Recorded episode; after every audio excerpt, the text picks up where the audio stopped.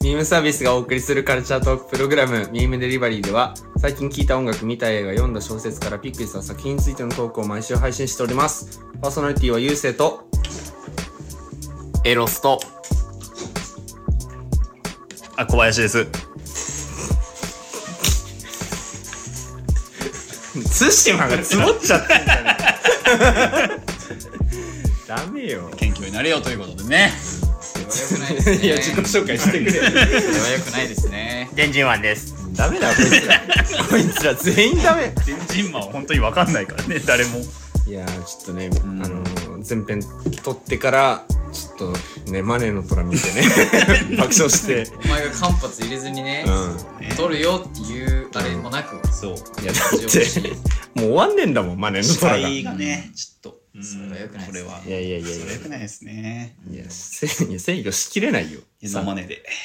一緒でるす。さいないこの段階でやいやいやいやいや合格にうん達しなかったので、うんノーマネーねお前です知ってんのよもう何ねか一言、えよねえねいや開き直ってるやんえ言いてえだけだろそれ謙虚になれようるさいうるさいうるさいうるさい切られっからここでさあ、やりましょう。やりましょうということでね、うんえー前編に続きましてまたエターナルズのことについてマネ話していきたーいのトラと会だと思ってる。それ聞いた人。序盤、あれえ、ひエどいタのよーナあれマネーあれってなってる。エターナルズね、うん。にこのちょっとラフにね、うんさっきよりかはね。そうそうそうそう、うんさっきは、えー感想というか、うん。うん、その映画あとりがしてとうとだけ伝える。 ジャオにねジャオに。で今回はその、まあ、考察というかねこれからどうなっていくのかというか、うんとかエターナルズの中で何が行われていたのかを、うん。ちょっと解説してもらいながらちゃちゃ入れていこうかなといはういは感いじでございます。だからあれですね、私がまあ、提案をするとね、いうことですね。 はい、まあノーマネーかどうかはわからないですけ ど。提案って言う開き直っちゃダメですよ。や開き直っちゃダメだいやいし、やいやその謙虚にならなきゃいけない。そう私謙も虚謙虚にちょっと今回エターナルズと向き合いたい。うん、そうだね。うんうん。謙虚マン。謙虚もあ謙虚マンるは違うじゃん。 謙虚マンは謙虚な人。引っ張られてるね、さっきまで。そうそう そうそう。引力が強い マネーのトラプラネットの引もう力いがいよ、マ強いネの虎の話。セレスティアルズ。やろうやろそうねの空を。うんだからまあ分かんない人も多いと思うんです、はいはいはい。まあ、今回の最初の下りといいうん。もうそのエターナルズの本編といい、うんまあ、固有名詞も出てくるし、うん。まあ、新しい要素も多いけども、うまん。あ何が何だか分からないとはい。安心してくださいはい。いつやるの今でしょ。なんで、 なんではいまあだから最初のね根本的なところから始めますよ今回は皆さんはい。私講師だと思ってはい。聞いてください今回は、はい。まあ、エターナルズ化うんですね、今回私はエターナルズかえーエターナルズ学ああ更新ああ、そういうこエタのなるきとしてねと。いいよ今回、無いいよ無理しなくて。 カットしてくれということでね最初じゃあなセレスティアルズってもともと何だったのっていうところからね始めましょう、これはもう根本ですから、なんなら一番重要かもしれないっていうぐらいのうん。概念ですけどいまいちなんかのすげえ存在としてしかね、あまり理解してないんじゃないかということで まあ今までもほとんど出てないし。そうそうそうそう。まあ今回登場してるので言うと、まあエリシェム・ザ・ザッチまあアリシェムかな、本編だと、まあどっちかはちょっと覚えてないですけど赤いやつまあ原作だとエリシェム・ザ・ザッチですね。はい。でまあこれ、まあ、彼がまあ一応今回中でも言われてるけどセレスティアルズっていう、まあ、原初から存在するん上位存在みたいな、うんうんまあ、クトゥルフ神話とかにも出てくるようなレベルの、んうんうんもうかなりの太古からいるというか、もう創世の時代にいる人たちですよね。うん。だからもう彼らのリーダーが一応今回出てきた赤いね、うん。えーセレスティアルズエリシェム・ザ・ジャッジ、じゃあエリシェム・ザ・ジャッジはまあ何をしてるんですかとまたなんかこれに関してはもう本編でほぼほぼ変わらないんでちょっと、まあ、簡略化して説明しますけど、まあ、惑星の進化実験であるとか、はいあと種の存続のジャッジ、まあザ・ジャッジだからね、まあ、審判を下すものとして今回彼が出てきていますよと。うん。だからあのエテアナルズの今回の、まあ、最後の描写というか、まああのなんだ本当本編最後かなクレジット入る前の描写で、んあーえっ、とエテアナルズのセルシかなセルシと、んあの時はマッカリマッカリは宇宙行ったのかセルシー、セルシー、キンゴ、キンゴ、ファストスファストス。かなキンゴは呼ばれてないな、確か。あ、何審判うん。うん最後のエマージェンスは確かキンゴ呼ばれてないんじゃないかなあ、呼ばれてたか。呼ばれてて、だそこがねスプライト以外か。そうそうそう。呼ばれてたのは。スプライト以外呼ばれて、まあエマージェンスされて、そこにいたのがまあエリシエム・ザ・ジャッジ。だからまあ、最後も言ってたけど、また来ると。うん。審判を下すためにまた来るみたいなの言ってたけど彼らはえっ、とね原初の時代から何回か来てるんですね、うんそれは同じ人だったり違う人だったり、まあ、シリーズとかコミックのシリーズでも違かったりするんですけど、んまあ、それがいわゆるファーストホストセカンドホストサードホストうんうんとかって言われてるんですけど、まあだから後にもう一回審判を下しに来るぞとうん。だから覚悟しておけよってことだよねうん。おめえらは本当に死のを存続させるかどうか決めっから、うんうんおとなしくしとけ、お利口してなさいっていうね、うんまあ、すんごい今抽象的に言ったけど、うん。もう簡略化して、まあそういう人だと思ってください。うん。もう、彼らからしたら私たちはもうちっぽけなね、ミジンコみたいな存在なんで、うん。うん。そういうものですね。はい。で、他作品ですでに登場している存在とすると、まあ石を操るものって言われてます。まあ、これはガーディアンズ・オブ・ギャラクシーで出てきたコレクターが発言してて、うん。うん。映像でも出てくるねあの当時の再現 VTR みたいなのが、あの大型スクリーンに映ってるシーンがありますけどそこに出てくるので、が石を操るものって呼ばれてるんですけどおそらく見た目がもうねエソン・ザ・サーチャーっていうやつに似てるので多分彼で間違いないと思います、だからもうさっき言った通りセレスティアルズっていうのはエリシェム・ザ・ジャッジ以外にもいるんですねいっぱいいるからね。いっぱいいる、うん。で8人以外がいてそれぞれ担当が違ううん。だからセレスティアルズっていう会社だと思ってもらえばいいかなうんうん。なるほど感部署違覚がねい、そうだからもうエリシェム・ザ・ジャッジはもう審判課うん。審判課の部課長うん。で石を操る者エソン・ザ・サーチャーはもう探索作業、まあ、探索課うん。うん。営業みたいなもんだよねみたいな探のが、索課課長みたいうなん感じのがまあ何人かいていてでめちゃ強全員みたいなのがまあセレスティアルズですね、うんで他に出てくるのだとこれがちょっと怪しいのがエゴ、そうピねーター・クイールの父、まあ、セレスティアルズって自称してるうん。けども、まあ、原作でもセレスティアルズ2ではないし、うんまあ、誕生のね経緯とかもセレスティアルズっていうのは宇宙創生の時代からいる人たちなんだけど、ん後天的に出てきてるからね英語ってなんかセレスティアル人とか言ってて。そうそうそうそう、だからそこのあたりが結構曖昧で、うん。まあだから本当にどうなんだろうっていうのはありますね英語に関しては、エだかゴのら怪し段い階でセレスティアルズのその明確な何かはなんか発言とかなんかもので出てたりとかっていうのはしてなかっもうたいや自称以外にないんじゃないもかはや匂わせみたいな段階の。うんうんうんうんうんもしかしたらこうなんじゃないかそうそうそう。でも原作でもね、エゴって、まあ、エグロっていう科学者なのよ、もともと。で、エグロっていう科学者が、まあ、超新星爆発が起きますと。うんで、それに自分の星が巻き込まれるかもしれないから、超新星爆発を防ぐための研究をしましょうって言って、立ち上がったのはいいものの、失敗してしまったと、その実験が。うん。でその実験が失敗した結果、その惑星住民もろとも、ん自分と一緒に融合してしまうみたいな。惑星と共に融合して、で、エゴっていう存在になってしまった。うんだから厳密に言えばセレスティアルズではないんだけど、ただ、コズミックビーイングと言われる分類には入ってるうんっていうのがここら辺。セレスティアルズも含めてコズミックビーイングですね。うんうん。だからコズミックビーイングっていうのを、まあ結構ね、前の、なんだ、ちょくちょく言ってると思うのよち。ょくちょくは言ってる。ネクサスビーイングとコズミックビーイングっていうのは結構言ってると思うんですけど、んコズミックビーイングを端的に言ったらね、あのーなんだろうな、他作品で例えるのはあれだけど、んワンパンマンとかで言う、ん災害レベル鬼、なるほど災害レベル竜、神とかあるじゃない。神最上位の存在がコズミックビーイング。うんだからクラス分けしたとしたら、もう最重量級ファイターみたいなもんよ。でコズミックビーイングを選ぶ基準としてはもう世界そのもののあり方とか、銀河とかそういう存在そのもののあり方を変えてしまうレベルの強大なやつがコズミックビーイングと原作では呼ばれてます。まあぜ正式名称がコズミックエンティティーズって言うんですけど、うんでこれに今のところ含まれているのが、まあ、ギャラクタスね、うん。まあちょくちょく言ってますねギャラクタス言っはてるね。星の破壊者星の破壊者、んクッチャウマンうん。星食っちゃうマンがギャラクタス、うんでエターニティこれもうんエターニティっていうもうもはや神レベルの人たちですね、デスとかも死を司る神だったりとうか、んうん。セレスティアルズに関しては、んうんそのなんかほなんていうのそうなんていうの創生してたみたいな、あそうだから総括してセレスティアルズはもうコズミックビーイングに入ってます全員、うんうんだよねそただエターニティとかデスとかはまた別ジャンうルまたと別ジャしンてルの,あー、のすごいすごいマンすすごいマン もうすごい今食べ日るシンプルに食べるマンとすごいマン。食べるマンすごいいやマだからなんンか思シうシガールあとあれでしょウォッチャーウォは。ッチャーニルーまマあン。見ニてるルーマン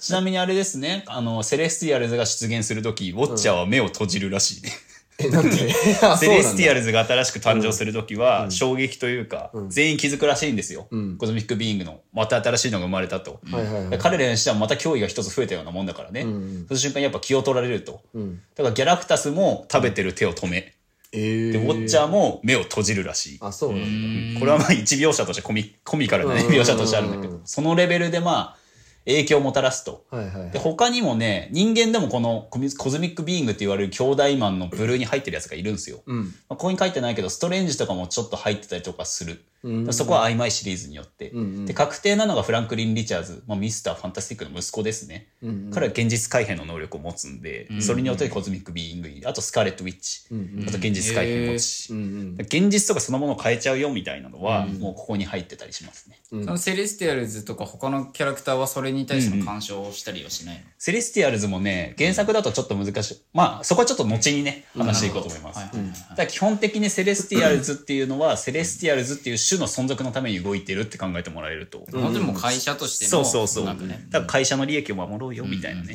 そう、感じで考えてもらう。で、ネクサスビーイングっていうのは難しいんだけどね、ビーイングビーイング言ってるから同じだろうって思うかもしれないけど、厳密には別ですね、ここは。ネクサスビーイングっていうのは次元を飛び越える可能性のある存在。まあ、後にちょっと話すブラックナイトとかも一応ここに入ってたりします。あと、スカーレット・ウィッチはコズミックビーイングであり、ネクサスビーイングでもあるっていうね。両方がねそれワンダービジョンでもね。そうマそジうでそう。最強じゃないそうそうそうそう本当そうにスカーレットウィッチ。だからもう何でもありマンたちですね。ここ も何でもありウーマン飛び越えマン。うん飛び越えも。で飛行機のチケット持ってる人って考えれば、うんうんうん別の世界へ行けるよっていうのっが、てねいうことねあります、でまあ彼らがセレスティアルズでそんなもんですよって考えてもらえると、でセレスティアルズに並ぶ人たちもいるよっていうのをねある程度押さえておくと今後もちょっと楽かなってはい、思います、はい。じゃあ今回ですね最も、まあ、タイトルにも書かれてる通りはい。エターナルズの物語ですとうん。今回の。じゃあエターナルズって何なのっていうね結構めちゃくちゃぼやかされてる部分もあれば、衝撃の真実みたいなのもありましたけど、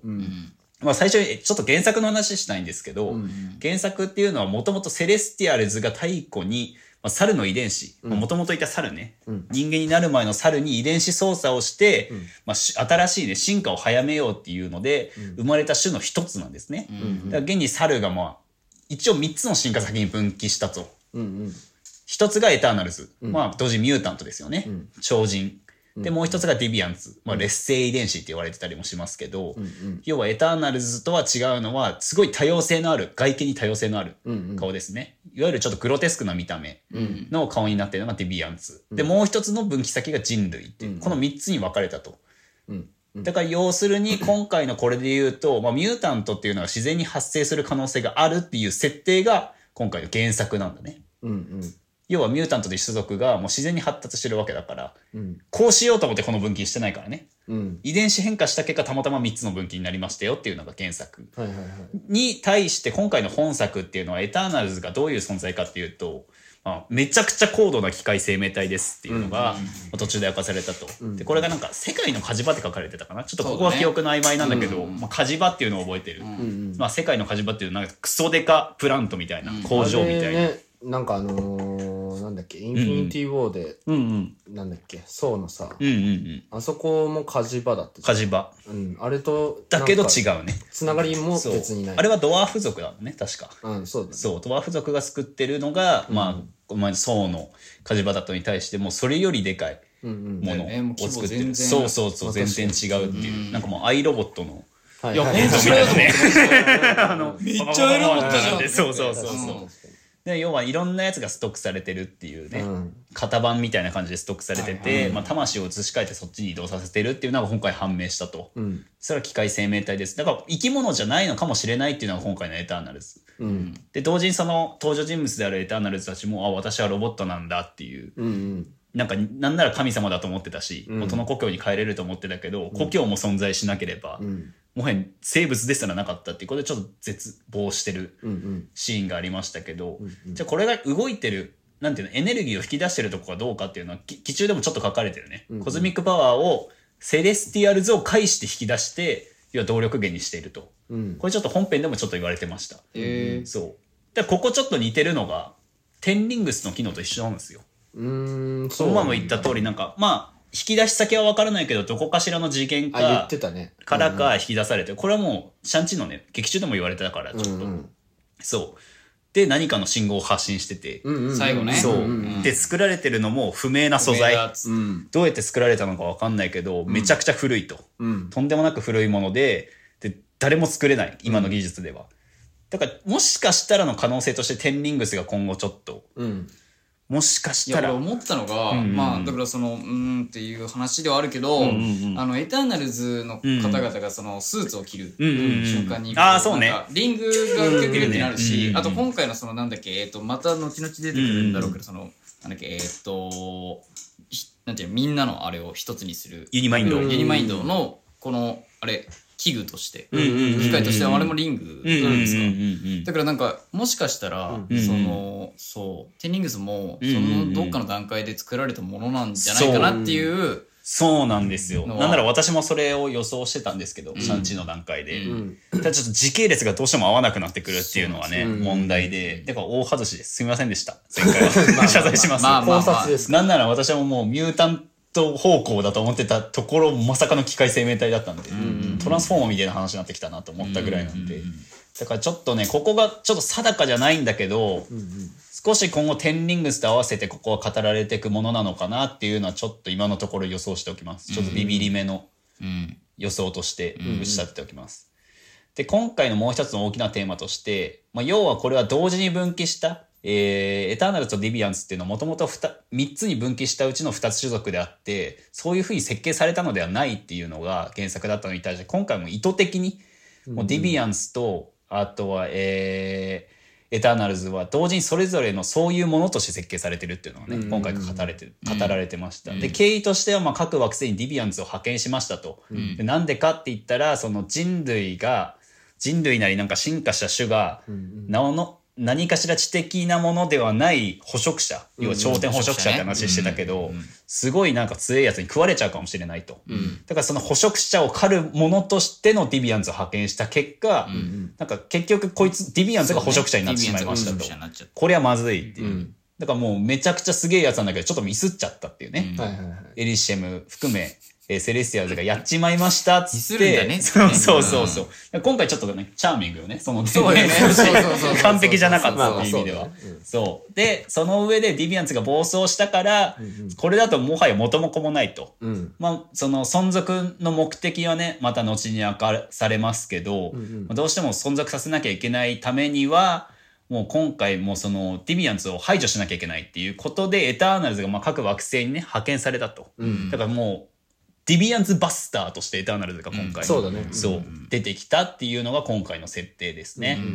で、それを含めて改めて考えると、まあ、エターナルズって結局機械なのっていう。うん生命体なのどっちっていう風になると思うんですよ。うんうんでこれまだ定かじゃないからちょっと予想していきたいなと思うんだけど、大きなヒントとしてあるのが、んまあ、ちょっと最初にね後でエンドクレジットの方を話すんですけど最初にちょっとミッドクレジットの方を話そうと思います、うん。うんまあ、ヒントとして、まあ、ミッドクレジットの新たなキャラでねエロス、うんうん。まあ、ただの名をスター・フォックス、まあ、スター・フォックスはね、アベンジャーズとして活躍してた時とかもスター・フォックスって名乗ってます原作だと、が登場しましたよと、んまあ、演じるのはハリー・スタイルズさん、んワンダイレクションの人気メンバーが出てきましたっていう、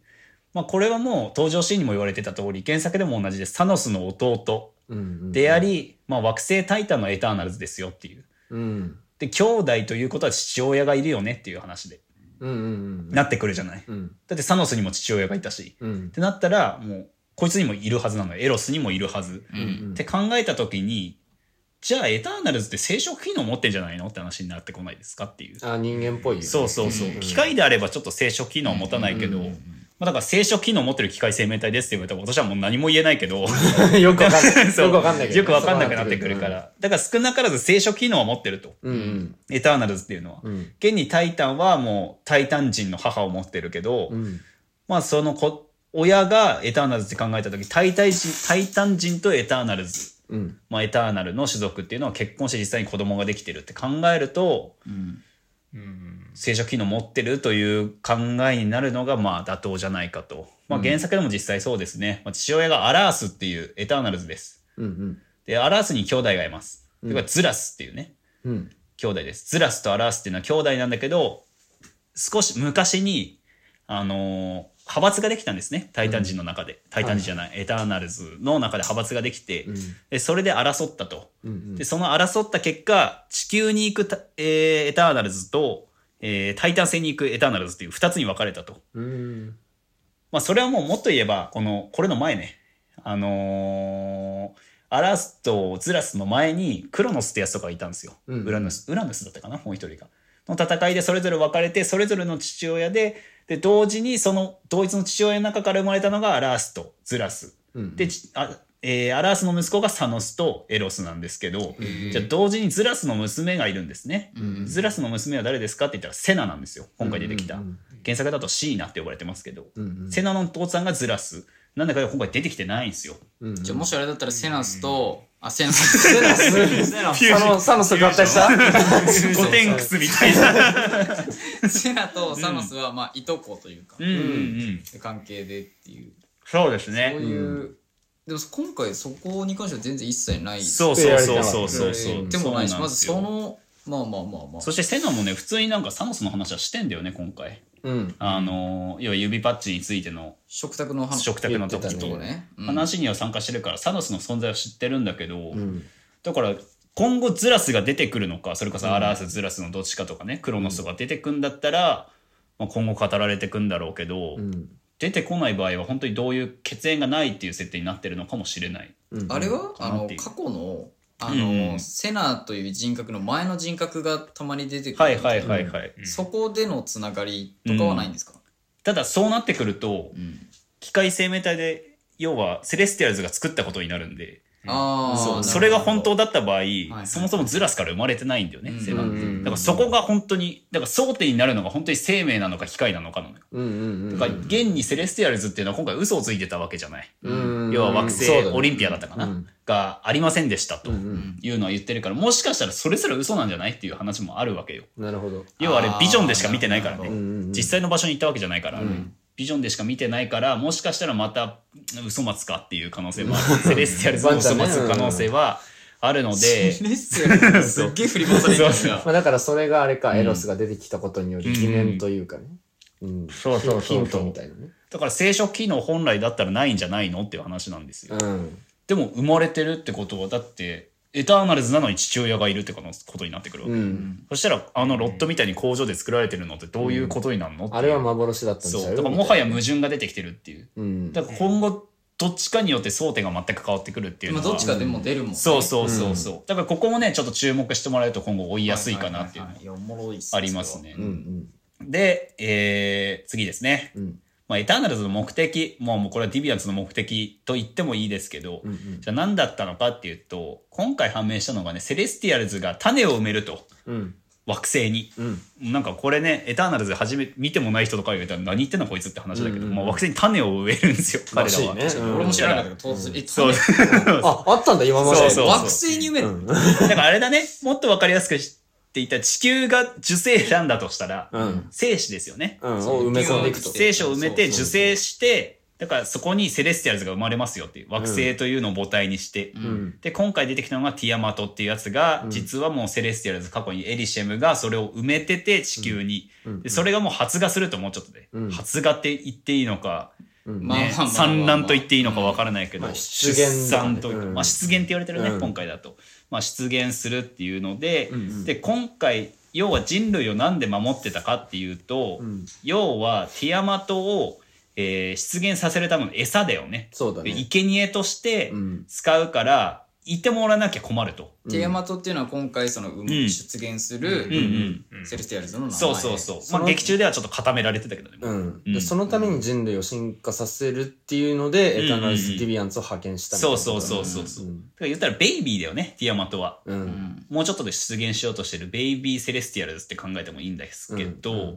でこれ原作ではドリーミングセレスティアルズって言われてるんですよ。ティアマトって。眠ってるから眠っているから、うんで眠っていながらも更新できるっていうのがまあ原作との違いだけど、もともと、なんて言うんだろうな、エイジャックって言ったと思うんだけど、はいはいもともといたいた男性キャラなんだけど、原作だと。エイジャックと更新してる、ドリーミング・セレスティアルズは。うんで、その後、マッカリがその更新者の、うんうんえー後継者になって、で、今度へー、マッカリが更新してる、ドリーミング・セレスティアルズ、へー原作だと。なるほどうんで、今回さ、本編でも言ってたんだけど、うんうんティアマトがエネルギーをくれたみたいなの言ってんだよ。うんうんうんそれはあの最後のね最後のねあのなんだっけユニマインドのユニマインドの時。うんうんうん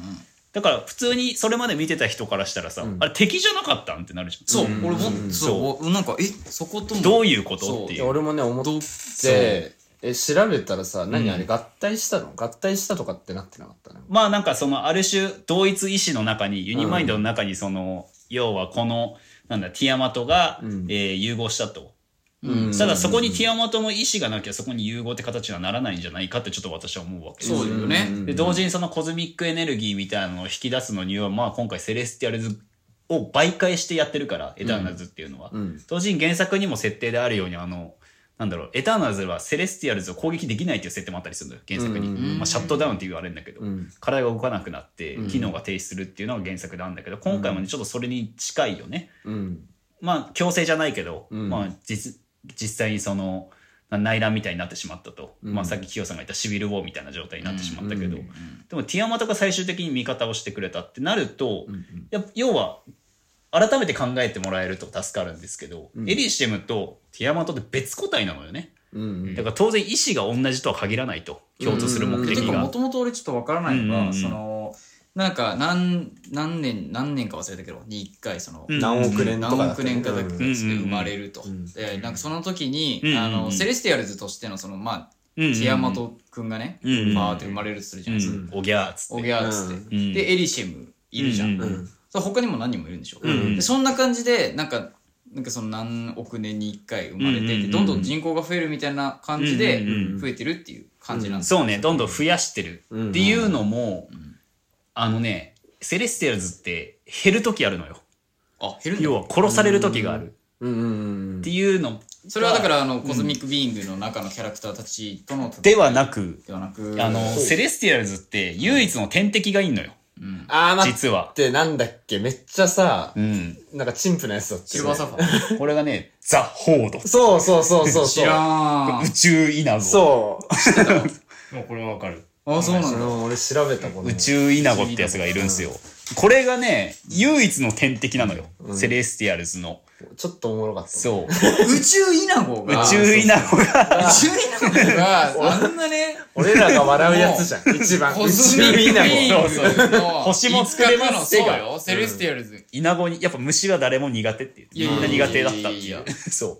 で、宇宙イナゴがもう唯一の弱点なんだけど、うんだから原作と今回のそう、なんかね、違いとして、まあ、セレスティアルズが育成、なんか人間を存続させてる理由がちょっと違うのよ。原作と今回で。うんなんでセレスティアルズが人間を存続させてるかっていうと人間の遺伝子の中にある成分が宇宙イナゴを撃退できるのよ、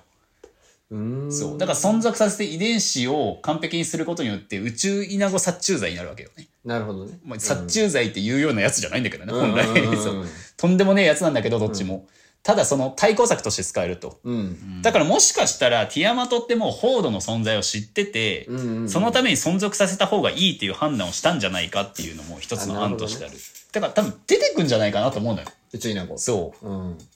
でそれを踏まえるともう一つ考えられるのが、うん今回その劇中でね実際に語られてるのがサノスの指パッチンが出現を遅らせたって言われてるじゃない人口が減ったからね人口が減ったから、うん要はこれを増やして増やして餌にして埋めるはずだったけどそれが急にポンって減ったから、うんあれ埋めへんやんみたいな、うんエネルギー足りへんやんってなったっていう。うんうんのがあって、まあ、今回出現が遅れてたと、だからサノスがいようがいなかろうが実際滅びる可能性あったっていうことがね、今回判明するわけだけ確かどでサノスってさよくよく考えてみるとさ要はタイタン製のもう要は飢餓とかがあったと人口が増えすぎて、んでも生存できる環境でもないのにどんどん人間が増えていくっていうか、うんそのタイタン星人が増えていく、うんうんっていう状況の中で絶望してなんかその増え増えすぎたと、まあ理由があったからねそう減らさなきゃって書いて、うん言ってたけどお金も食料も必要だしでよくよく考えたらさ別にそれタイタン性だけ半分にすりゃいい話なのようん確かに全人類、まあね全世界というかさ、全宇宙をそれする必要なくないと思って、うんそうするにはちょっと根拠が弱いんだよねうんで多分罪の意識を感じてる描写もちょっとあったわけよサノスが、うんうん要はその指パッチンした後の世界で一人で暮らして、うん要はあれってもう食材のための一人の時間みたいなもんだからそうああ考れえかた一時に番最初のそうそうそう覚そえうてるねうんそう層に首ぶった切られるみたいなシーンはいはいはいはねいエンドゲームかな、あれは、うん一番最初のそうそう、あったんだけど、はいはいでよくよく考えて今回そのエロスが出てきたと、うんエロスが出てきて要はエロスがもうサノスの弟だって公言したことによって要はお互いがもうし知り合いだよねもう、うん知ってる状態で考えた時にサノスがエターナルズとセレスティアルズの質なんていうの存在みたいのを知っていてもおかしくないことになってるわけじゃん今う回んこれによって。って考えた時にもしかするとサノスはもうこのえセレスティアルズっていう存在を知っていてそれによっていろんな世界で出現によって破滅する文明が出てくるとうんそれを知った上で行動してたんじゃないかって説が今回出てきたわけあーよ。なるだからあるそう意味今回のエターナルズの大規模な行動をそうそうそうサそノうスそがうもうすでにしていたってやるいぞうっつってほどねそうそのためにインフィニティストーンを集めて、うんあそこまで大規模な計画を立てて、うんで自分が悪役になることも選び、その上で行動してたんじゃないかって説も出てき良たか。れと思ってやったけそどあまあアベンジャーズからしたらそうそう待て待ててめえふざけんなっつって、うん実際それによって今回この7日間が起きてるからそうだねまあそうだからそういうなんだエンドゲームの時にそういう話し合いはなんかあったような気もするけど、うんそうそうそうそうそれこ今回で根拠が強くなったそうそうそう、あとサノスってさ、うんその時に半分は生き残るみたいなこと言ってんのよ、そうだねそんう言てた半分は生き残るの意味ってさ、うん半分消したから半分は生き残るじゃなくてさ、うんその半分を消したことによってセレスティアルズが出てこないから残り半分は生き残りますよとも取れるわけじゃん、うん今回ので。うんって考えた時にサノスがもうすでに知っててこいつが結構英雄的なことしてたんじゃないかみたいいやでもそうだなよそう、だからコードギアス分かる人で言うとルルーシュだよねゼロレクイエムをしようとしてたっていうね、うんすいませんね分かんない人だと分かんないと思うんですけど、自分が全ての責任と悪役っていうなんて言うんだろうな、えー立ち回りをすることによって世界を救おうっていうね、はいはいはいことしようとしてたんじゃないかっていうそれもあってちょっと今回原作とは違うサノスの行動原理だったんじゃないかっていうね、うんサノスサノスむちゃくちゃだからねうんもともと原作だとそうなのそのデスってさっき言ったじゃんこうのんコズミックビームのやつコズミックビームの中のこいつを好きになっちゃったのよ死の神にめちゃくちゃ恋しちゃってうんで死の神惚れさすためにはどうすりゃいいんだろういやめっちゃ殺したらええやんみたいなうんもうめっちゃ魂を上げたらええやんって考えて、うわじゃあ全半分ぐらい消したるわっつってなるほど、うんやりだしてたんだけそれが動機なんどだそう動機だったんだけど、今回なんかめちゃくちゃなんか資料深いキャラになってるそうっだてねいううん考えるとちょっとそういう意味でも考えられるんじゃないうんで多分今回ガモーラもまだいるし、うんまあギャラきあのーなんだ言ってこのなんて言うんだろうな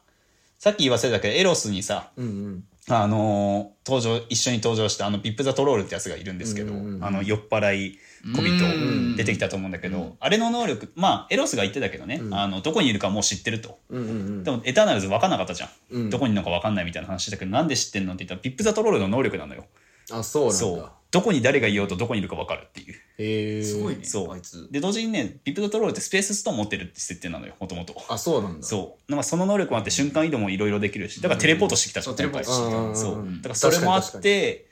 だからもうなんだどこにいるか分かるよっていうでビップ・ザ・トロールってあのもうね登場がもう確定してるっていうかもうアナウンスされてるけどアダムアダムそうアダム・ウォーロックうんもともとあのアダム・ウォーロックっていうのはあの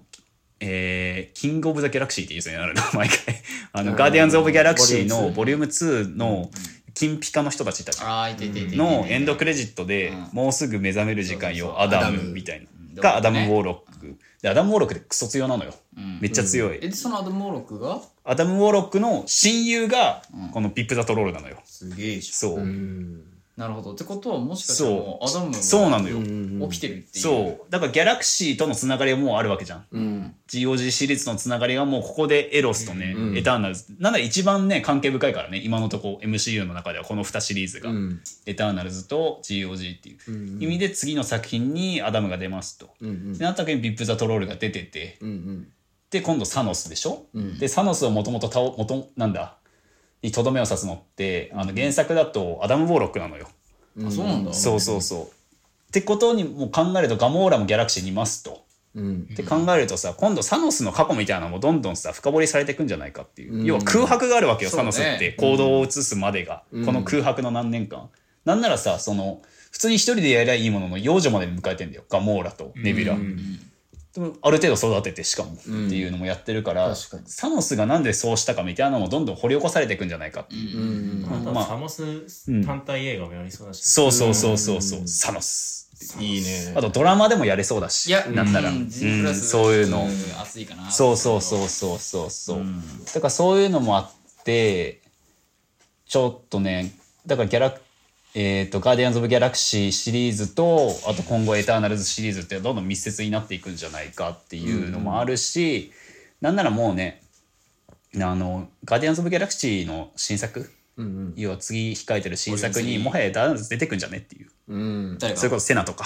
うん宇宙行ってるわけだから、うんあエターナルズたちがエターナルズたちがもう出会うんじゃないか。なるほど。要はあの、まだね、エロスと出会ったところで終わってるけど、要は宇宙に行ってるわけよ。うんで、宇宙に行ってるからね、ギャンディアンズ・オブ・ギャラクシーのメンバーもエンドゲーム後に、そうだねそうそうと一緒そうと一緒に。うん、そうね。そう。そうねなんだ、そうの話もしてたしね、今うん回、エターナルズの中で。ううんだから結構ね、その接点みたいなのはもあうあ、散りばめられて言ってたねなんる。かそうが小さそいうそうそう子供そうみたい。な。んだからちょっとほん覚えてるかもしれないしね、もしかしたら、どっちかが。うだんうんからちょっとここはね、注目していきたいなっていうう。ん今回考察っていうより、あれだね、ちょっと、今後の展開可能性をちょっと散りばめていく感じにちょっとなるんで、うんうんちょこれぞっていうのはちょっとまだ言えないんであれなんですけど、だから今のところの私の予想としてはまあロキとかで作られまあちょっと伏線が張られた、えーまあ、次元間戦争、ディメンションウォーが起きるぞみたいなのもあるけどちょっとコズミックビーイング出てきちゃうと、んちょっとね弱い弱いよね、ちょっとカーンそうなん だよカーンはコズミックビーイングにはもう立ち向かえないからねカーンって入ってねえんだ入ってない入っていないワンカパンーンぐらいでも入れないんだね。そうでもカーンはあれだもんな移動するだけだもんそうだってウォッチャーがいいのよまず、うんウォッチャー全部見れるのようんどの次元も見れてるやつがいて、関係ないのそかう。全てだ次元間とか関係なくもう、ぶっちぎりで強すぎて関係ないマンだから。うごの州の争い知りませんみたいな奴らなわけで、そうなってくると、カーンどころじゃないじゃんって話になってくるじゃん。でカーン勝てそうだし、ギリ、うん今のメンバーでも。そうねうん 今後だってエロスが加わるわけじゃない。うんで、スカレット・ウィッチとかも行って、で、なんか、急激にインフレした、うんえードクター・ストレンジとかいて、で考えると、ちょっとねカーンじゃ力不足で考えると、だからフェーズ4かまあ今回何部作になるか分かんないよフェーズ42フェーズで終わるのか3フェーズで終わるのか分かんないけど、今の感じ見てると3フェーズぐらいじゃん。うんってなった時にフェーズ45でこの次元間戦争とか、あと次元間戦争を描きつつもマルチバースみたいなのを説明してって、まあ、あと地球のね情勢要は、えー、と国の中の情勢とかの混乱みたいなのを描くのがフェーズ45、である程度これが収束してフェーズ6でもう一気に、えーコズミックビーイングの本格介入と対峙っていう、だからもうある程度もう今回見えててもうコズミックサーガーになっていくんじゃないのって話よね、だからさラスボスまあそれギャラクタスなり、まあ、何かしらのコズミックビーイングのやつが、まあ、ラスボス枠前回でいうサノス枠になるっていう、まあ展開になるのかなっていうのが今のところの私の予想そうだねてか多分一番それがなんだろうな、うんうんえー流れとしては綺麗じゃ綺麗うんうんかなって感じですね、一応もともとなんか五木がそのなんか前、いつだかでそういうなんか予想してた時に、めちゃめちゃ宇宙規模の話、うんうんうんとめちゃめちゃ地球内のちょっとこう小規模な話、うんうんで二分化したものの両方が現れるだからそのコズミックサーガーはもう本当に今もうエターナルズそうねとさそうそうそうどんどん宇宙の方も拡大していってくるわけだしマジでありえなんかそこだけはちょっと当たってるんじゃないかなと思うマジで当たってると思うテンリングス大外しにはした んで漢字までみんな外感じしまたでね ね旧昔のね、反対字までググって調べたにもかかわらず外したけどこっちがねもう簡単に予想したこっちが当たってしまうかもしれないのがちょっと悲しいけど、だだただねちょっとより難しくなったのが X メンとかをどこで出すのかがより分かんなくなったっていうのはちょっとあって、ももともと予想するその中ではさ、X メンはどういう流れが自然になったの予想私の班としては中では、まあ、自然発生か、要はこのセレスティアルズがもう遺伝子変あ猿の化段で階ってのねいう、そう、考えた結果、まあ、突然変異なのよディビアンツはもともと突然変異して変な見た目になっちゃったって人たちそうなのそうディそビうアンツもだからそうそうそう今回が出んのかなと、もうセレスティアルそうズそがう出してくそるうとそうそうこ本当にコズミックビーイングがこれから出てくるから、そうそうそう規模が一気にでかくなるから、ここから。だそかうら出るとしたらそう今なのかなって思ってた。そうきっかけとしてはここはそうだから多分分ツッシーと私がね今回のに期待してたのは多分そこが一番でかかったエンドクレジットやべえみ俺たいとなして人だかはら思ってもないうんうんうんことですよなんかめちゃめちゃ嬉しいからうんうんうんうん出たらね出たらうん発狂するよ そうねそうねうんだからなんか突然変異説がもう今回否定されちゃったから、はいはいはいだからどうなるかわかんないし、あともっと言えばあのちょっとなんどの回なんかもう、マーベル界やりすぎてさ我々ちょっと毎回やってるからあれだけどどの回だったか忘れたけど、あの要は指パッチンを復活したことの余波でミュータントになるみたいな、あ、言ってた。要はストーンの影響を受けてストーンを使った実験で要はスカーレット・ウィッチとか、うんうんうん。あとは、えーシシルバーサーファーじゃなくてクイックシルバーか、クシルバーが生まれてるって考えると、やっぱストーンの影響でミュータント作れるってことになるから、だから要は復活してストーンの影響で復活した人たちの中に出てくるんじゃないかって説はまだねあるし。どうにかうん。けどなんかでも思うのが、X メンだからなんかなんていうの、うんあの昔の旧 X メン版として考えた時に、ちょっとキャラの特色がかぶって、だからそのなんだっけ、うんうんえっとマッカリーうんうん足速いけど、クイックシルバーも足そうね速いって、うんだから介護官みたいな感うじんうんうんうんで、であとなんだっけイカイカリス、うんうんうんあれも目からビーム出すけど、まあそういねいじゃん X まメあン、確かにちょっとねうんうんサイクロプスねそうそうあサイクロプス飛べないしねサイクロプスそうね飛べない飛べないのもうそっか。あの確かになほんかぼスーパーマンだしな怒りそうあれ調整するだけだからメガネみたいなのかけてねそうそうそうそうだからそこら辺は難しいよねどのタイミングで出してくるのかあとどのキャラを出すのか、だって正直ダークフェニックスとか今更出てきたとてだし、アポカリプスとかもここまでセレスティアルで急激に出てくると思わなかったから、ここまでいなんか改変されると思わなかったからさここまで、ってなった時にカーンの影響でさアポカリプス出てきたとて、んなんか話として面白くなくねってちょっと思ってきちゃって、うん。そこで X メン出すのもなんか出しどころ悪い気するし、出すきっかけが今のところないから、いよいよちょっと今回のでより分かんなくなったところはいくつかあるかなってもというもとだからそのスカーレット・ウィッチが、んうんうん俺の中でそのジーンとスカーレット・ウィッチちょっとかぶってたまあそうねもともとね、うんうんうんうんそうただなんかスカーレット・ウィッチもあの今のその予想段階でうんうんめちゃめちゃ強い、うんうんうんまあ、原作もそうだしめちゃめちゃ強力なやつになると、うんうんうんちょっとジーン出る幕ないというかそうね,、まあそうだね。そうてか、なんかスカーレット・ウィッチャーのワンダービジョンの時にもなんか言った気するけど、あうんのなんだ、現実改変の能力でさ、あうんの、なんか、なんていうのうー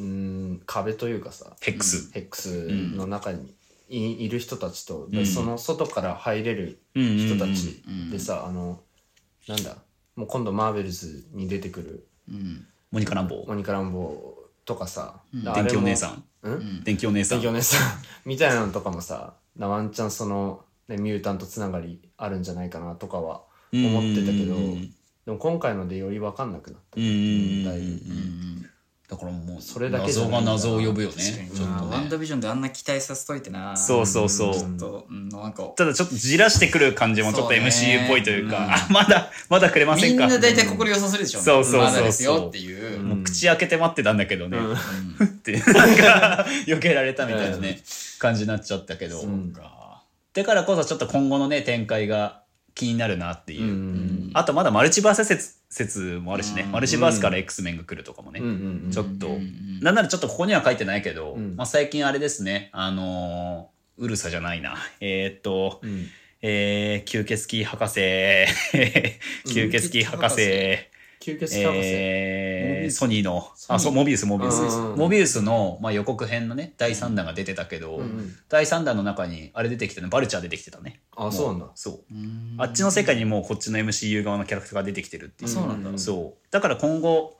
なんかバンバンここまでね自由自在に行き来されちゃうと、うんもう X メン登場もまあ、うんなくはないのかな、うんいやそう超うんそれこそなんか X メン単体で作って、うんうんなんか次元開いたぜ、うんわーみたいなのもできるっちゃできる、まあね、ううんん、まあ、それやられたらさすがに、おい、おい、ちょっとそれはって思うけまあど、まあまでもなんか、いかようにしても出せる状況ではあるのかなっていう。うんまあ、ファンタスティック4とかも今後登場するって考えるそうと、だねあファンタスティック4出た段階での X メンの期待値もめちゃめちゃ高い、なんならね、だってフランクリン・リチャーズがコズミック・ビーイングだしね。うんって考えた時に、うんちょっとコズミック・ビーイング話をするってなるうと、ちょんっと自然かなっていう。逆にそのだからなんかその新たな大枠のテーマはコズミックサーガーって書いてるけど、うんうんうんだからコズミックビーイングたちの俺は原作を知らないから分かんないけうど、んうんうんギャラクタスとか、んうんうんあのなんか他のもろもろのキャラクタうんうんうーんたちはなんかお互いに協力し合ってるわけじゃないでしょ、あ、協力しちゃってるわけバッチバチなんでしょ、なんか、気まずいみたいな。うん 一番わかりやすい例えだと思う。なんか、ああ、うっす、みたいなえっすみたいなあ、デッサンっすかあ、お久しぶりっす。ここぐらいでですじゃあ、え、みたい戦なうみたいなことはめったにない。あ、そうなんだ。そう。てかなんかね、テリトリーというかね、役割みたいなのもそれぞれ変わってきてるから、うん例えばデスとかだと完全に死を司ってるから死の世界にいたりするし、うんうんそう。ウォッチャーもまあ独立した場所でね、ずっと見てるマンだから、ずっそと見てるだけうどねそういう感じだと思ってもらえれば。だからそのなんていうの今回のさ、うんエリシェム・ザ・ジャッジがさ、うんうんうんあの最終的にその審判を下すからお前らちょっと俺らと一緒に来いみたいなさ、うんうん連れてかれた3人以外のあの船に乗ってた3人はなんで連れてかれなかったんだろうなとは、うんちょっと思っ、てだからちょっと思ってるのは要はエリシェム・ザ・ジャッジって元の原作の設定だと、うんまあ、全宇宙統括マンだったけど、うん今回より細かな部署うん要は地球化、うんうん地球担当の人とかだったのかなとかもちょっと思い始めてる。タイミングが悪そかうっただそけうでそうそう。でもだなっんてか過去的にはなんだっけ、えっ、と、なんかリーダーの女性のなんだっけ、えっ、と、あれよ、あ、エイジック。エイジェック。うんうん、エイジックの、あのーなんか、なん、なんかよく、いろいろ過去、うんうんうんうんあの、エリシムといろいろあって、みたいな。だから多分、たまたま今回が地球。うんうんまあそうか、あ別そうみたいなか、パそターうンもなるとそううかん、否定されるのか。そうそうそう。そうだもんね、いろんなところ行ってるっつってんだもんそね。う、っなんか関係性が何百万年あったみたいな話をしてるから、てなるとよりわかんねえな。なんで呼べなかったんだうんうんそうね。呼べなかった。シそうャベンジャーズで柳生さんがたまになってるやつに なってるな。なんで呼ばれへんよかったんや。あれななんでよ なってます、今、それに。うんだからちょっとここも、まあ、2作目で明かされるのか、そうねそうね。もうちょい後だろうなでもなそれがなんかもう、たまたま船の職員めっちゃ強いマンがなんかいたとかね。あー他のコズミックビーイングがめっちゃいて、うんなんか近づけなかったとかも、ワンチャンあるかも。ありそううだんねうかな。それか、うんピーター・クイルがさ、うん要はエゴの血引いてるわけよ。うんだからそれをもと、それの能力使って全宇宙俺のもんにしたるぜみたいな思ってたじゃん、エゴも。うんもしかしたらピーター・クイルに何かしらのさ、セレスティアルズレベルのさ、うん何かしらのがあって、うんうんでも合流するってかんかもしれないって考えると、もしかしたら近くにもういたのかもしれないとかあー確さ、かピにーター・クイルがいて、うんうんなんかその力なんかにビビって反応できなかったみたいな。まあ宇宙のももしかししたらあるかもしれないかなっていう。ちょっといろんな考え方できるね、これね。だからちょっとこれ楽しみかもね、エターナルズ2。いや、めちゃめちゃ楽しみ。まだピータークイルちょっと弱いしねそうそう。弱いのよ。ちゃんと弱いからね。ただ、まだ弱いからてるだけなのよね。あとなんかね、強くならなそうだしね。なんか強くならないと思うな。なれる機会も捨てそうだしね。なんか、なんかドジってならなそうじゃん。ならなそうだねそれこそ転ぶとかさ。いやだからワットイフぐらいだったら、なんか、そうってなるうけんうどうんんうんうんもうないよね。そううんそれは。そうそうそうそうそう。だからね、ちょっとここはね、うんまあ楽しみだね。そうだねとりあえずね。うんまあ次、まあこんな感じかな。とりあえずフェーズ予想的には。うんでも改めてちょっと補強していきたいのが、まあエンドクレジットとか含めて、はいはちょっいとはい補強していこうかなと思うんですけど、うんまあさっきミッドクレジットに関してはもうやりま、やったんで、ちょっとこれはもう割愛します。はいまあエロスのとこに関しては。まああとね、ちょっと尺の都合もあるので、この時点で47分というね、ういあもう北浦さんが待ってるのでね、我々のセレスティアル ズが。待ってるので、やっぱり審判される 可能性があるからね。まずいね。まだちょっとさらにでっそかういそうそうそうそうそう。やっぱエマージェンスされる前にちょっとね、割愛できるとか割愛するんですけど、はいまあ、エンドクレジットについてねちょっと話そうと思うんですけど、まあ、今回エンドクレジットで話されたのが、まあ、概要としては、まあ、映像の中の概要ですね、んまあ、セルシーが、まあ、エマージェンスされちゃったと、いなくなっちまったって一緒にいた時にねいなくなっちゃったんで、でそれを失った店員がなんか焦った様子で、まあ、城にいると、うん古城みたいな彼氏ね。そうそうそう、彼氏さん、博物館で働いてる彼氏さんね、が、まあ、なんか箱の中に入った剣を見つめるっていう、もうシンジ君みたいなこと言ってね、かき開けてね。大丈夫かみたいな大丈。 そうよしいけるよし、いける。うんよし、いける。よしいける 僕がやりますみたいな感じで、うんもうもうやってるっていううん映像がありましたと。うんで、今回、まあ、まあ、後にちょっと話すけど、デインの本名がデイン・ウィットマンっていうのが、まあ、判明したと、エンドクレジットで。デインとしか呼ばれてなかったからね、そうだね本編だと。そう。あ、そうか、書いてあった。そうそうそうそうそううんうんうん。で、まあ、このデイン家は代々この剣を受け継いでる。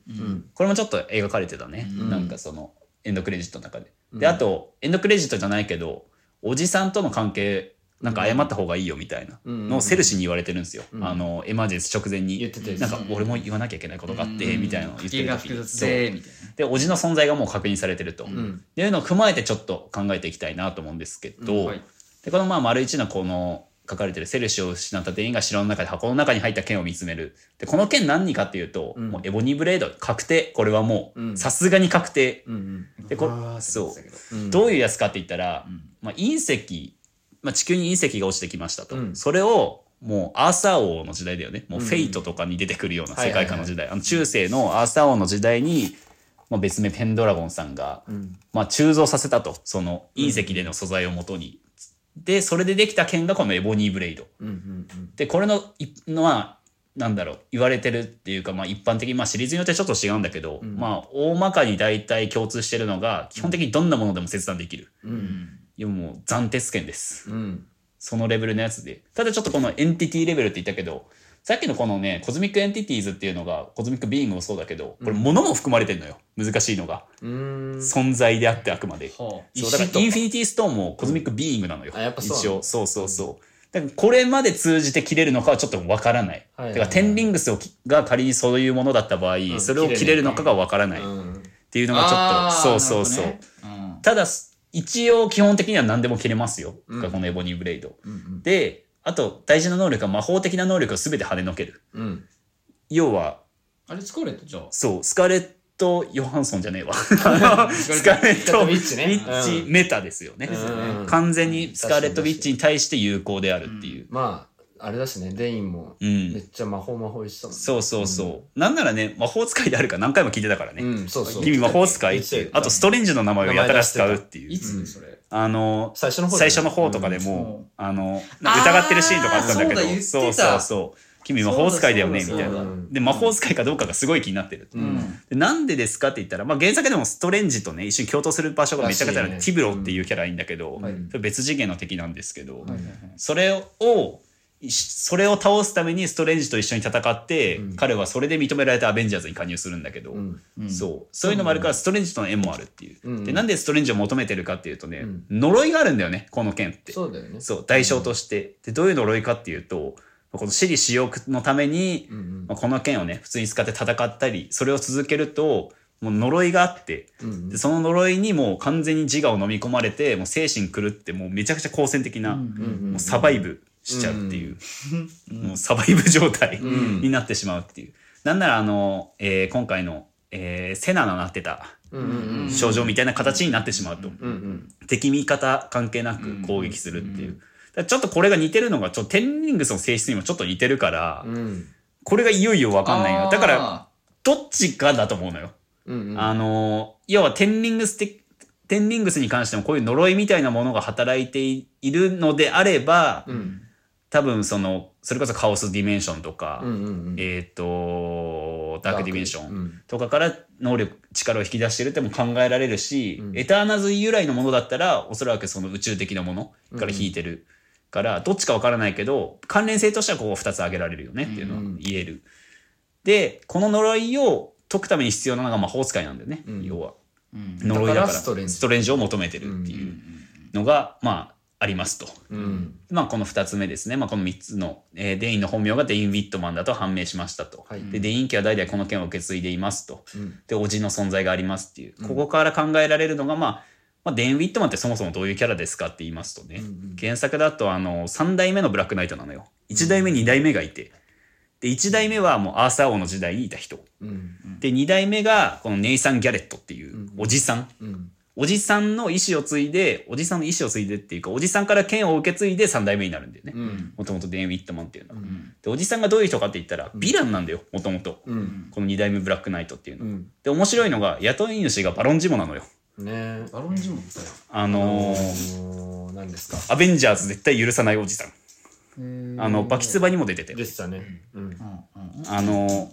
パワーブローカーとかと一緒に暗躍してた人。そうねだからあの、執事に最後、パワーブローカーの残党を爆殺した、させた人。うんうんうんあの、ラフトに送られた人いたの、わかんないですかそう。こいつかうんうんこいつがもともとおじさんを雇ってる人、原作だと。うんねで雇われてめっちゃ悪いことしてて。うんただこの、まあ、ヴィランなんですけど、ちょっと死んでしまうんだけど、途中で。で、死の直前になって後悔するんだよね。自分の罪みたいなものを。うんで、悔やんで、それを、の、ね、まあ、その場にいたデーンにね、それを話すと。うん。こんな悪いことしちまったけど、うんお前はそうなるなみたいなの言って剣を託して、まあ、三代目ブラックナイトになるんだけど、うんまあ、今回その描写がないし、ただバロンジモがいるけど、うんおじさんがヴィランかどうかがまだ分からない、うん。うん。で何より剣がもう手元にあるから確かに。そう、まあ、ここはちょっとね、まあ、MCU 向けにちょっと内容ブラッシュアップされてうん変えられてるのかなと思うんだけど、まあでもまあ原作だとそうだよみたいな。てかもうそこもう名前もこれでうん。で剣があってでこれブラックナイト以外ないんで、うん。これは問題ないうん。間違いなくブラックナイトですと、うん。そうあともう一つの能力というかね身体能力向上みたいなのが、まあ、身体能力も強いんですよ、うんでどういうことかっていうとねこれは結構面白くてもともとの能力じゃなく、剣の能力でもなく、あのセルシと、まあ、精神共有してたじゃん、あのユニマインドっていうのやってたでしょ、あユニみたいな感じでエターナルズって他の人と精神共有できるのよえそうなんだましてセルシ今プライムエターナルだからね、うんあのプライムエ弾ターナルってなんだをあのエあターナルズのリーダー、あそういうことねそうになったから精神共有ができると、まあ、それジョンがガンジョシンって言うんだけど、それですげえ名前だな。ガンジョシンの精神共有ガンジョシンっていうねなんですけど、そのセルシとガンジョシンしてることによって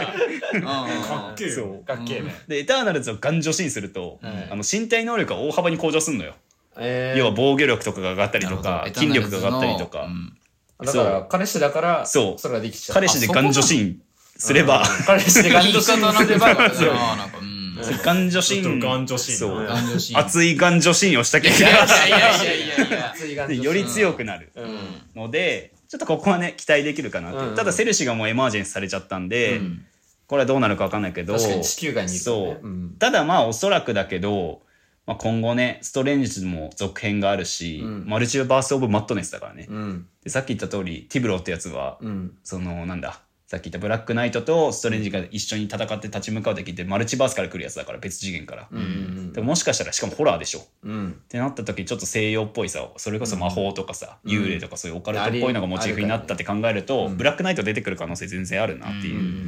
ましてもうちょいだもんなんだうん。並び的にはすぐだもんね比較的、結構すぐううんんだからそういう感じかなっていうのはありますね、はいまあここに書いてある通りまあそれでアベンジャーズ入りすんじゃないかなっていう、うんそれを経てうん。でその後にまあブラックナイトドラマなり単体作品なりが作られて、でそれで合流して、うんあと今回のフェーズの「アベンジャーズうん。」が作られていくんじゃないかなっていうのは、うんちょっと今のところ予想できるかなと。はい。であと一番ですね今回の一番の収穫と言ってもいいはい。今回のねあ最後声だけが聞こえるっていう、はいはいここのれね、 So you're ready for the Mr. Women? これね、低い声 で。これね、俺もね、今日ね、調べてね、ちょっと上がっちゃいましたね。で最初ねすぐ調べたなんだろう私も別のキャラだと思ってたうんもともとうんなんならストレンジか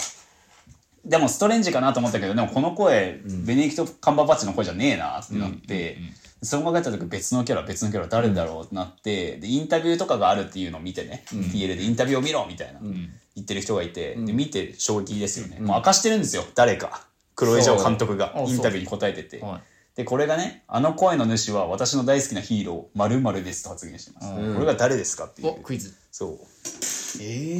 過去に出てきた人いやまだ出てきてないまあ、名前だけは知ってると思う。うんえ超有名超有名。超有名だし、かキャラクター像もかぶるうん。私の大好きなヒーロー。剣ですよ。みんな大好き違う違うそうじゃそうじゃないそうブレイドブレイド。おで監督がもうわたあの声の主は私の大好きなヒーローブレイドですっていう答えちゃったとうん。でブレイドがコンタクトを取ったよっていうなるほどそだ声の主は、ブレイドを演じるモハメド・アリだったっていう。うモハメド・アリじゃないよ嘘。モハメド・アリはボクサーですよあれですマよねハーシャラ・アリーねああ、やば。ボクシングになった。シンプルシンプルバカになった。今シンプルボクシングだった、今。アリー復活してんじゃんまた猪木と だ戦とうしたらね捨ててるやんビーイングでしょそれもシンプルバカでだ。デスの影響で蘇ったことになっちゃうんでね、そうなると、まあ、マハーシャラ・アリーですのはい声だったとはい。なんならね、マハーシャラ・アリーあなたたち見てるでしょえだからかなんかそなんだっけのグリーングリーンブックで見てるでしょあームーンライトとかねうん。あムーンナイトムーンライトムーンライトあれムーンナイトムーンライトは違う ムーンかナイトはムーンライトは やべえなこいつバグってきてんじゃんムーンライトあのセナがさ、だから剣術をやってる時にそのはいブはいはいレイドっぽいような仕草というか、うんうんうんうんうんなんかこうシャーンってだやからる。ちょっとそれも匂わせかもあしれれはない、だかね、らそうだよね。うんあ、そう言ってたんそだうそうそうれ以上でねちょっと気になるあそうだ言い忘れた、ちょっと気になるんだけど、あのー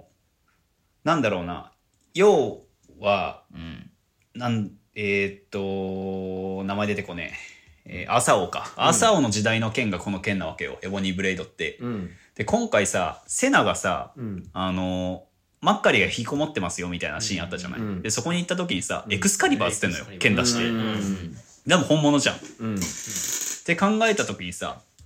エボニー・ブレイドも、うん。もう原作によってはエクスカリバーで故障されてたりするのよえじゃあこれ何ってなるじゃー、ん確かに。そうでそこだけがちょっとわからないああ、なるほど、ね。そう。だからもしかしたら、セナもなんか、仮にエクスカリバーとかあの時代に生まれたああいう剣みたいなものがそういう呪いの効果あるんだとしたら、うんちょっとセナとのの今今後のなんていうのうんタッグマッチだったりとか、うん。うん共通項としての何かのエピソードがあるんじゃないかなっていうのはうん。ちょっと考えてたし、なんだってもうあからさまにエクスカリバーってわざわざ言うためのシーンみたいなの作られてたからねあのう時ね、ん。あそあそこ多分ブレイドさんの匂わせもあるしね、うんえ、どのシーンだっけ全然俺は今覚あえなんかマッカリマッカリーのとこにあの、てない。みんなね、そう一緒に行ってから。でなんか剣出してねなんかいろいろやってる時に、何やなんなんどういうシーンだっけ何やってんのみたいな感じだったっけで剣シャシャシャーンみたいな剣やってそそううそう。てでちらっと見たらエクスカリバー言ってたね、で言っも。ててしっかり言ってた。そあーなるほどねうそうそう、はいはいはいなんだろうこれでねそれ誰との会話セナと。えっ、ー、とうねーんと、誰だっけあれセルシーいやー、忘れたな。でも、エターナルズ同士が話してたシーンではあるから、キンゴか、かな。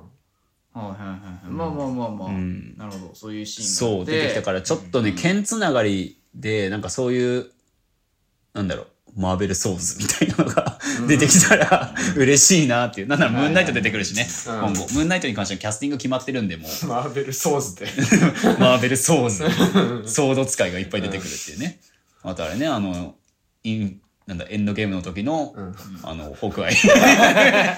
あれもソースに入るか。 と、あと、そのホークアイ、浪人時代のホークアイにやられた、あ はいはいはの、い真田、真田さんね。うん。何でも出てくる。何でもできる真田も出てくる真田も出てく。るもう一回ね、うんやめろって聞き たい。なんだお前っていうのを聞きたいから、ちょっとそれも出てきてほしい な。ただ、海外からルーバリーの侍の時確かに そう真田さんも、でも、真田激アツですよ。半蔵として出てくるかもよ。あの、もう、サブゼロとかの役でね。うん。え出てくるかもしれないじゃん。うん。スコーピオンとかで。うん。ねなんかなんだモータルコンバットユニバースからさあ、そういうことか。フェイタリテ ィ出てくるかもしれません、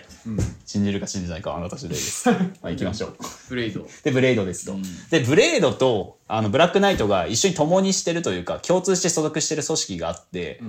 それがもうほもう出てくんじゃねえかっていうね、のがあるわけですよでそれがもう MI13 っていううん。これはね、組織です知らなかったです。あ本当、んまあ英国のね言ったら MI6 だよね元ネタは、なるほど。あのまあ、007とかが所属してるね、MI6、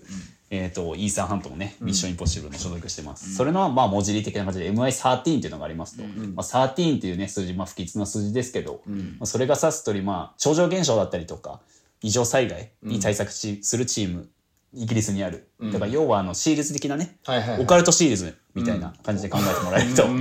いいんだけど、それにねどっちも所属してるんですよブレイドと、あと、えー出てこねえブラックナイトか、どっちも所属していて、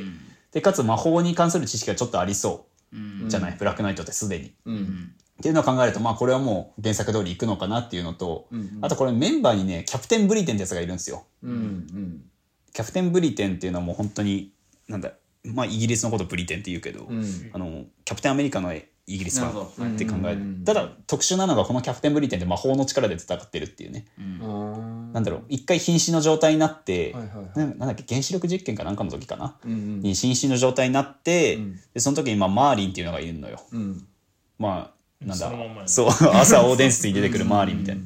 でマーリンっていうのはまた特殊な魔法使いのキャラなんだけど特殊なのよ。うん。あのオムニバースって言ってうん。どのユニバースにも同時に存在してるわけじゃなくて、うん。全ユニバースの中で一人しかいないっていうあ、魔そう法なんだ。。使いそがれをいて渡れるのそうそうそうあそうなんだ同時にネクサスビーイングの一人でもあるっていううんやつがいいんだけどそいつに助けられる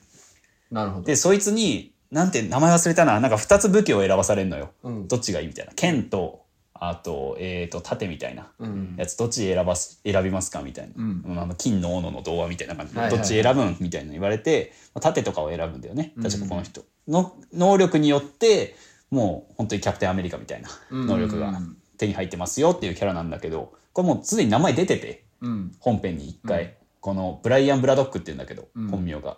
あの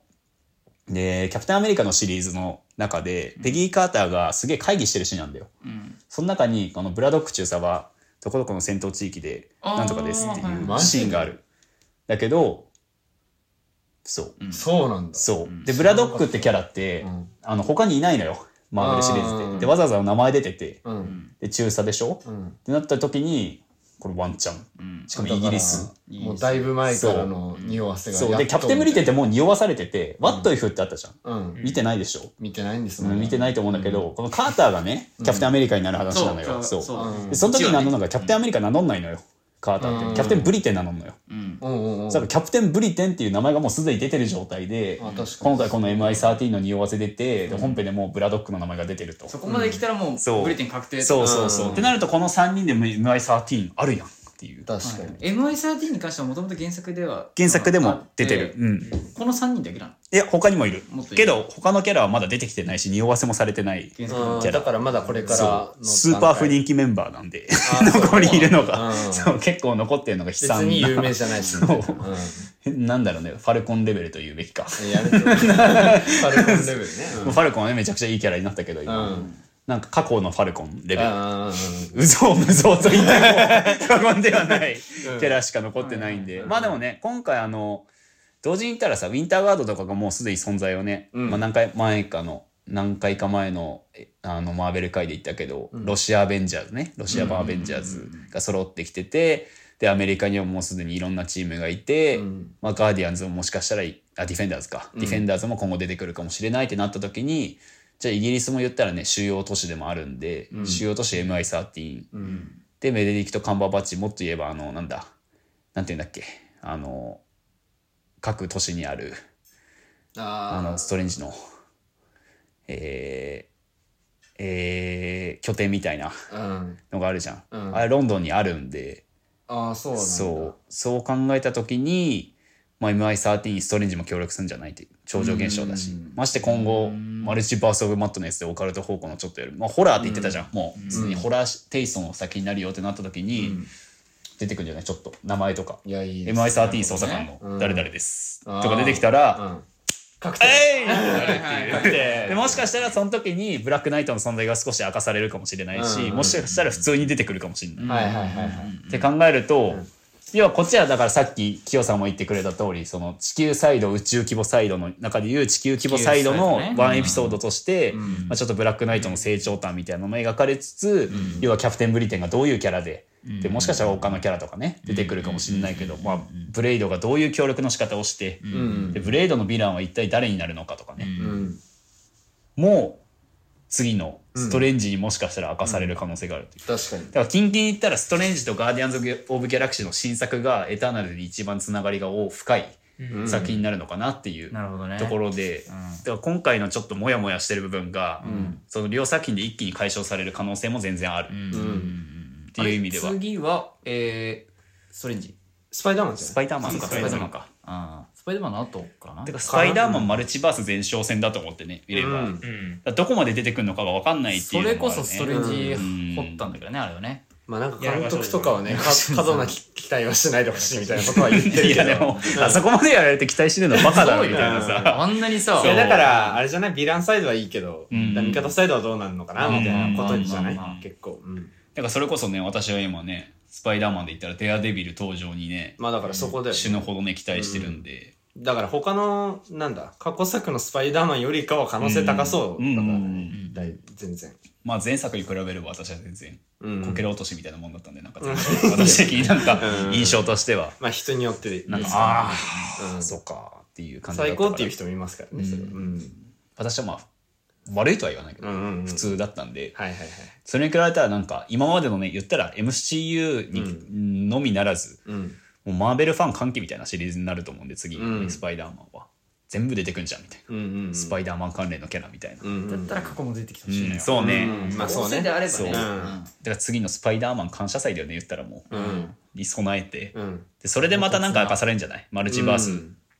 越しに、うんうんそれこそティブローが出てくるとかね、うんうんそうんのでそれが今度なんだマルチバース・オブ・マットレスに繋がっていくみたいな、うんうんうんあとなんだろうホークアイも待ってるんで、うんそうですね。来月かホークアイの方が先かというかそうホークアイの方多分先、うん原作に関してわからないんですけど、ホークアイは、うんうんその、